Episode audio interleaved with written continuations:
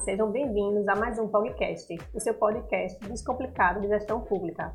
Eu sou Rebeca Pedrosa, gestora governamental da CEPLAG e estarei com vocês aqui hoje durante toda essa entrevista. Para mais informações, sigam nossa página no Instagram e roda a vinheta.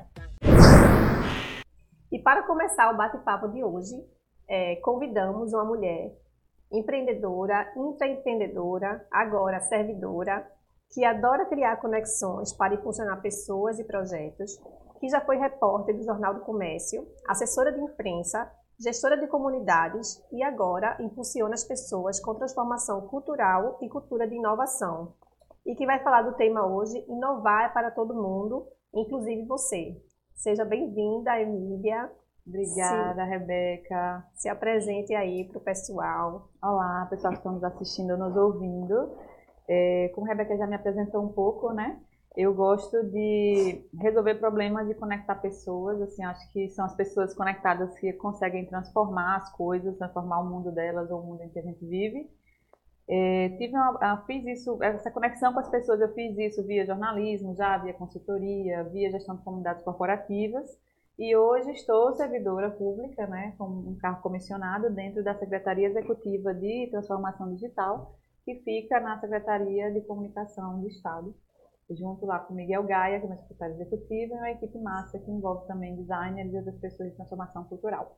E aí, para começar a entrevista, é, já falou um pouco da tua trajetória, né, como foi que tu chegou até aqui no Estado, e pegando o gancho do tema que inovar é para todo mundo, inclusive você, como, é, o que é que tu entende assim é, sobre inovação? Como é que a inovação entrou na tua vida, é, para que você está hoje nessas, com essa especialidade nessa, nessa temática?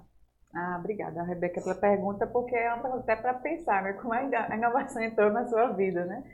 É, se a gente for pegar o conceito, digamos assim, acadêmico, fechadinho, e ou de mercado, de inovação, seria uma coisa um pouco mais recente, né? Assim, de 2016 eu saí do Jornal do Comércio e fui tentar colocar a minha própria empresa e eu queria criar uma plataforma que conectasse pessoas é, que fornecessem conteúdo de qualidade e pessoas que precisavam desse conteúdo, né? E acabei descobrindo outras coisas nessa jornada, mas era um formato que não tinha no mercado é, e que eu sabia que podia explorar mais e tinha muitas pessoas precisando. Então, assim, se for inovação, digamos, de mercado, seria isso. Mas uhum se a gente estender o conceito de inovação para um conceito mais essencial, que é você olhar para uma coisa que não está funcionando e achar um jeito diferente de fazer, todos nós brasileiros somos gambiarrentos, né? A gente adora gambiarra para resolver problema, então a inovação está meio que no dia a dia da gente. Quando a gente resolve uma coisa de um jeito, tem um problema para resolver, a gente acha uma solução para aquilo funcionar. É, e aí, quando a gente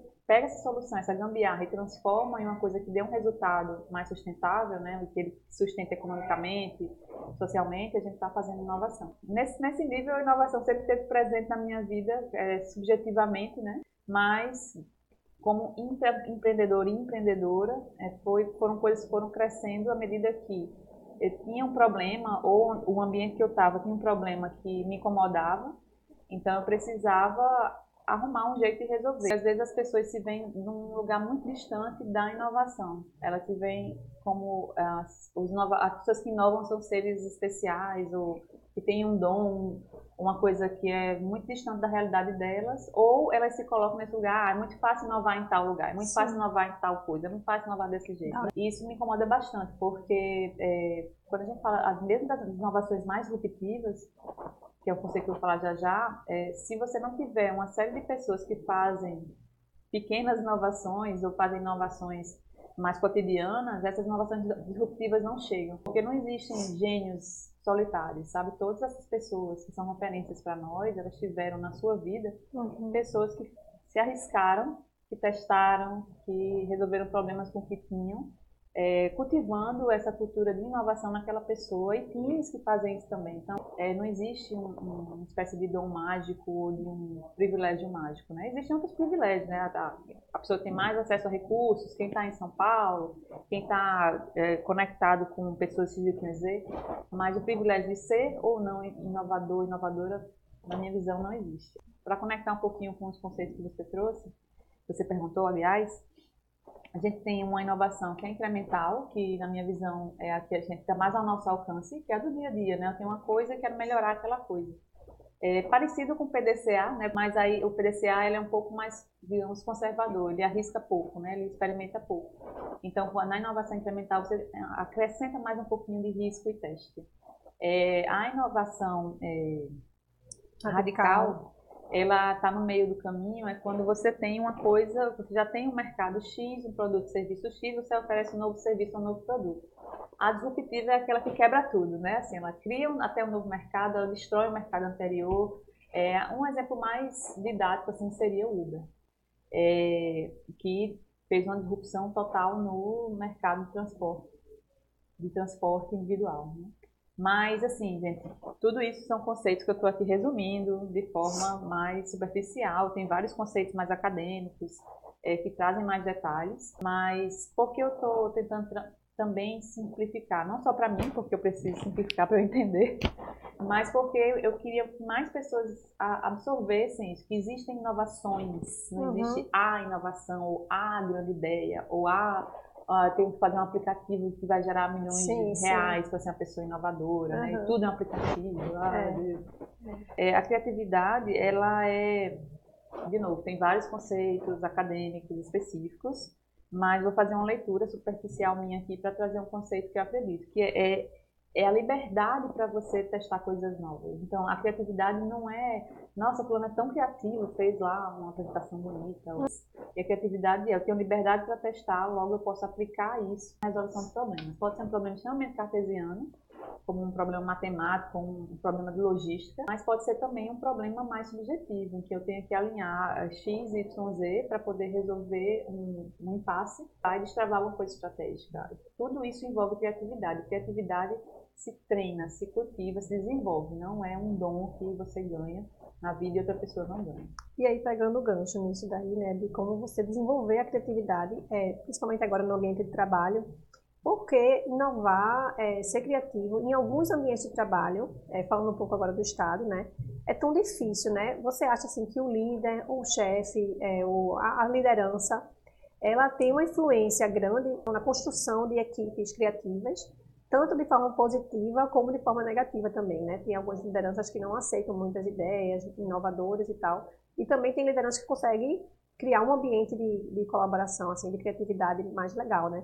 Então, assim, por que tu acha hoje que é tão difícil você chegando agora no Estado, você deve estar com uma visão, assim, diferente da nossa, que já está há mais tempo, de como é que funciona o Estado hoje, em alguns, em alguns lugares você deve perceber que não existe tanto essa pegada de inovação, de criatividade, como é que tu acha que por que é tão difícil isso assim? Nossa, vocês estão ouvindo, né? Vocês estão vendo que a pergunta não foi fácil, é uma coisa complexa, que são muitas camadas.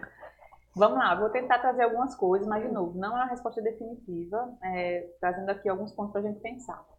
É, primeiro que é, a minha experiência no setor privado e agora experimentando o setor público, eu noto que tem muitas coisas que são em comum, assim, depende realmente do ambiente, são pessoas. Aí o que é que tem em comum, né?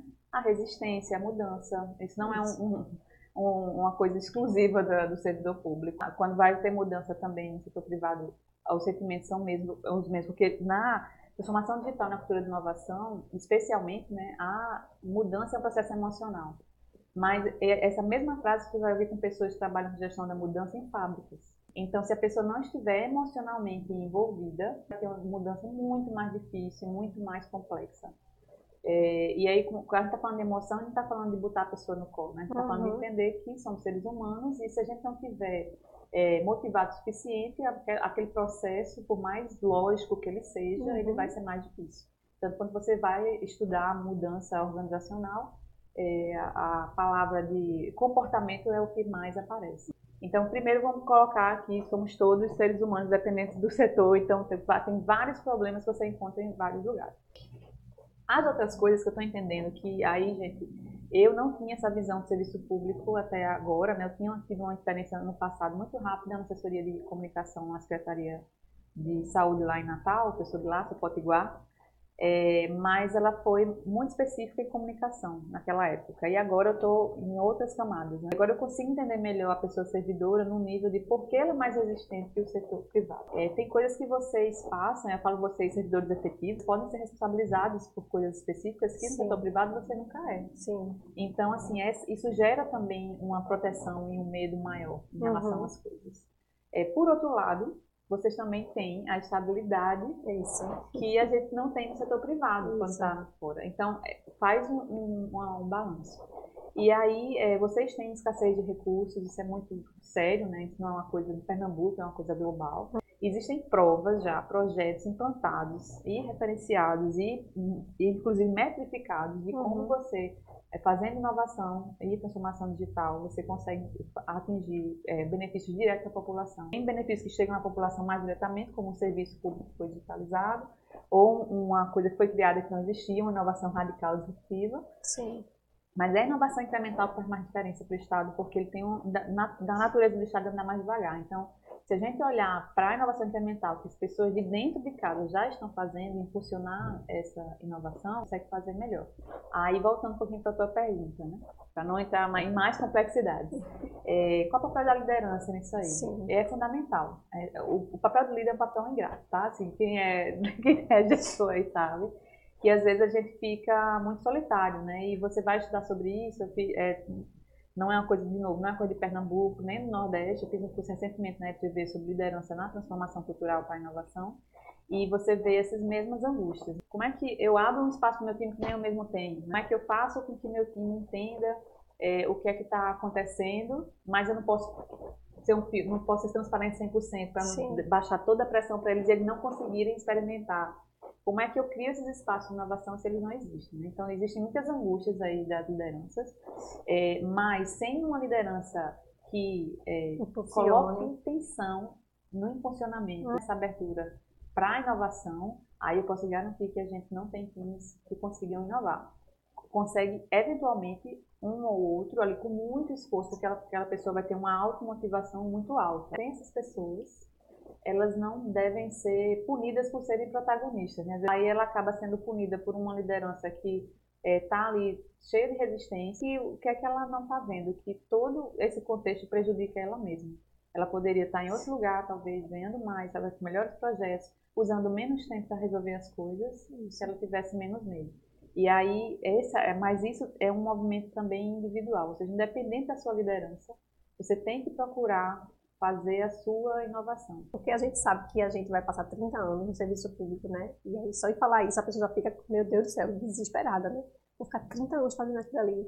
Mas assim, é, ao mesmo tempo você tem que estar tá se oxigenando, né? Você tem que estar tá se nutrindo de que você, é, nas coisas que você acredita, sugerir e tal, porque senão você realmente definha, você fica aquela, aquele servidor público desmotivado, que só vai ali para cumprir o horário, né, e tudo mais. A gente às vezes conecta a inovação com a juventude. Justamente por essa, essa necessidade de estar sempre ali, com vigor, batendo de novo, conversando, abrindo portas, atravessando um mar de, de alinhamentos, etc. O vigor da juventude ajuda muito. Por outro lado, também é um mito de que só as pessoas jovens Sim. representam ou fazem a inovação, né? Sim. É, o que, é que acontece na minha visão? Às vezes, a, por causa do etarismo, né, ou seja, o preconceito de pessoas mais velhas, por, porque os estados não têm uma uma comunicação, um, um espaço para as pessoas seniores é, compartilharem virarem mentoras. Elas ficam segregadas em, em, em, atividades ali, às vezes, e elas estão cansadas. Já, você falou, né? Imagina, uhum. 30 anos. Como é que eu vou estar daqui a 30 Isso. anos no Estado? Eu vou estar cansada, né? Como qualquer pessoa que trabalha 30 anos, ela Isso. quer se aposentar. Então, se existissem mais políticas para essas pessoas virarem orientadoras, multiplicadoras, uhum. mudarem o contexto, talvez a gente tivesse mais pessoas de, de mais, mais de 50 anos é, ajudando os estados a inovarem. Então também tem a ver com o contexto. Mas, de novo, tem que começar na gente. Não tem muito o que fazer, é um pouco duro de falar, mas não tem muito o que fazer. Se você quer mudar as coisas, você tem que fazer alguma coisa. Não dá para ficar parado esperando que seu líder faça, que o Estado faça, que o governo faça. Porque não é, é a mudança geralmente não é de, de cima para baixo, é de baixo para cima. O que, é que, o que é que precisa? Obviamente a gente precisa de apoio, precisa de lideranças que fiquem cutucando a liderança de cima para trazer patrocínio para essas ações acontecerem. Uhum. Não é que, ah, deixa lá e eles não têm responsabilidade, responsabilidade sobre isso. Tem total responsabilidade, especialmente que essas pessoas têm na mão poder e orçamento. As duas coisas não faz transformação digital nem inovação de verdade, né? Porque a inovação ela tem um ciclo. Essa, essa, esse papel inovador da gente está num ciclo inicial que é questionar o problema, ser curioso, se inquietar, se incomodar com o que não está fazendo sentido para a gente tentar resolver. Esse é o primeiro ciclo. A gente vai testando coisas, que é o ciclo, digamos assim, do meio. Mas para a inovação acontecer na ponta de fato, ela precisa de patrocínio, de apoio, de é, poder para tomar decisões estratégicas. E a gente faz essa inovação de fato ser implantada e rodar. Até que um dia ela não vai ser mais uma inovação, ela vai ser uma coisa para ser inovada de novo. Aqui a liderança, especialmente a alta liderança, ela dê suporte para que as pessoas que estão na média, na média gerência, especialmente que estão na ponta, olharem para o problema e dizer, eu não quero que isso aconteça, não posso fazer para mudar isso. E aí é, primeiro, é a primeira centelha que vai fazer a, a coisa acontecer. Tanto que a gente teve no Govin Play, né?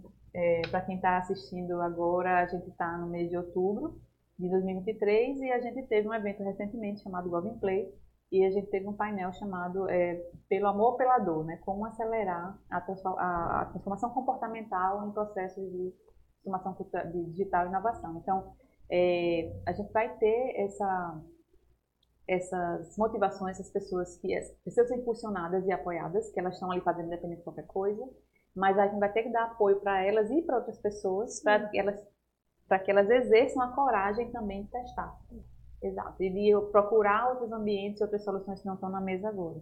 E até a gente sintetizou em uma frase que foi uma co-construção, né? nessa mesa estávamos eu, estávamos, estava Alan Araújo, da ATI, presidente da ATI aqui da Pernambuco, Kenis Bonatti, secretário executivo de Ciência e Tecnologia, e Ciro Avelino, que é assessor especial lá do governo federal e esteve diretamente envolvido com os projetos de governo digital. E a gente co-construiu uma frase lá que, é que a gente precisa de apoio e coragem para quebrar paredes e questionar o sempre fizemos assim. Ele até trouxe um exemplo muito bacana de que ele está quebrando literalmente algumas paredes desnecessárias dentro da SECP. Desnecessárias? É, paredes, paredes que estão ali separando as pessoas. A paredes mesmo. Paredes reais, assim, sim, materiais. Sim, então uhum. ele está quebrando paredes materiais e paredes simbólicas para a gente se conectar mais, porque o Estado precisa se conectar mais com ele mesmo.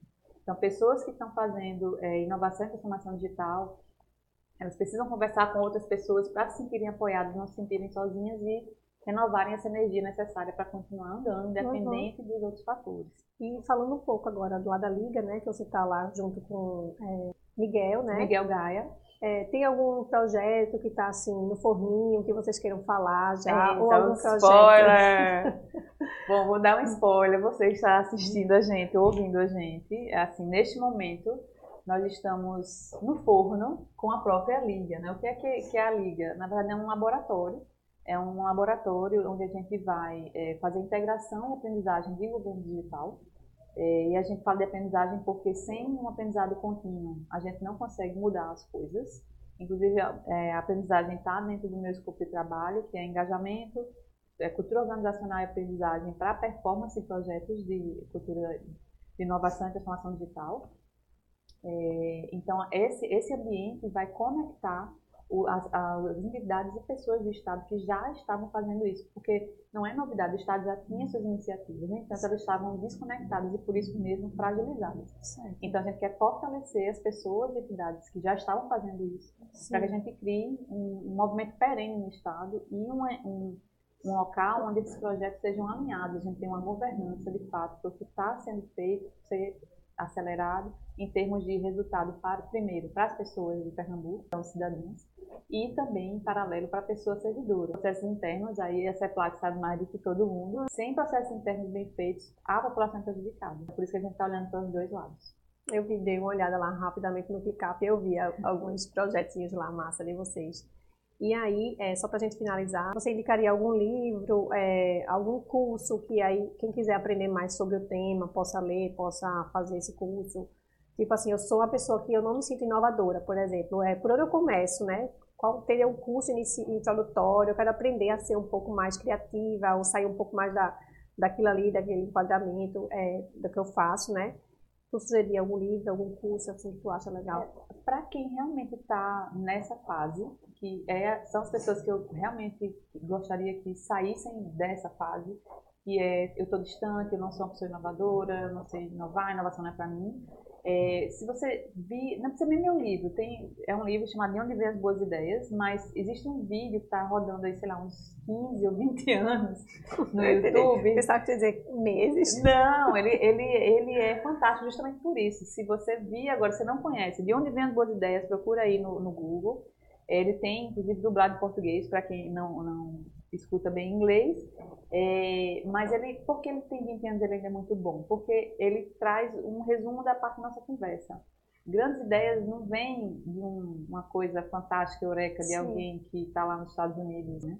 Grandes ideias são criadas com as interações que a gente tem com as pessoas e com os conhecimentos. Então a gente vai treinando esse espaço de troca, de aprendizado, de teste, de erro. A gente vai ter e esse erro geralmente, assim, geralmente não, é melhor você errar pequeno, né? Sim. Por isso é. tem que treinar o erro. Não dá uhum. para você deixar para treinar o erro quando você tiver um grande projeto que impacta milhões de pessoas. Uhum. Vai treinando projeto, vai treinando a sua vida pessoal. Então a minha sugestão, mais do que livros e cursos, é olha ao seu redor e pensa, que coisas tem hoje que me incomodam? Aí pode ser na vida pessoal, na profissional. O que é está me incomodando? O que é que eu posso fazer para mudar isso aqui com o que eu tenho agora? Vou falar uma coisa bem besta, mas porque é um exemplo fácil na minha cabeça. Meu guarda-roupa está completamente bagunçado. Né? É, eu vou parar uma, uma semana para ajeitar. Aí você não ajeita. Vai lá ajeitar uma gaveta. Mas a gente vai levar um mês para arrumar um guarda-roupa. É, Se você não começar, vai levar dois meses, você vai continuar Isso. frustrado com o seu guarda-roupa bagunçado. E claro, aqui é só um exemplo super didático, uhum. mas olha para a sua vida, não precisa olhar para a vida de ninguém. Olha para a sua própria vida, pessoal, trabalho, o que é está me incomodando, como é que eu posso resolver isso. Tá ótimo. Então, gente, para a gente finalizar aqui o nosso podcast de hoje, é, queria agradecer muito a presença de Emília eu pela segunda vez. para quem não sabe, a Emília chegou a gravar essa entrevista com a gente, mas o áudio não ficou legal, a gente está regravando, então pedir aí Boa, desculpas e, e agradecer não, de novo, tem né? Desculpar de jeito nenhum. Por estar disponível aqui com a gente e compartilhar um pouco desse conhecimento sobre inovação. E para quem quiser falar com ela, é, Bom, quais são os é contatos? Bem, não é bem comum, né? Então, é. se você procurar Emília Felipe no LinkedIn, você só tem eu por enquanto. Instagram. É, vai surgir outra, né? Mas vão ser poucas. É, no Instagram, eu criei um Instagram para esse tipo de papo, é o Emília Conecta. Hum, então certo. também é fácil de achar. É, e vocês também podem, quem é servidor público de Pernambuco, estiver lá pelo Recife Antigo, a gente está no térreo do prédio da Secretaria de Desenvolvimento Econômico, que é o mesmo prédio da Vice-Governadoria, fica ali na esquina da Rua da Guia com o a Rio Branco. Então aparece lá, dá uma chegada, leva o computador, trabalhar com a gente e vai ser massa. Então, pessoal, curtam, comentem e apertem o sininho, compartilhem com os amigos. E até o próximo podcast. Obrigada. Ah, manda para aquela pessoa que disse que não é inovadora. tchau, tchau. tchau.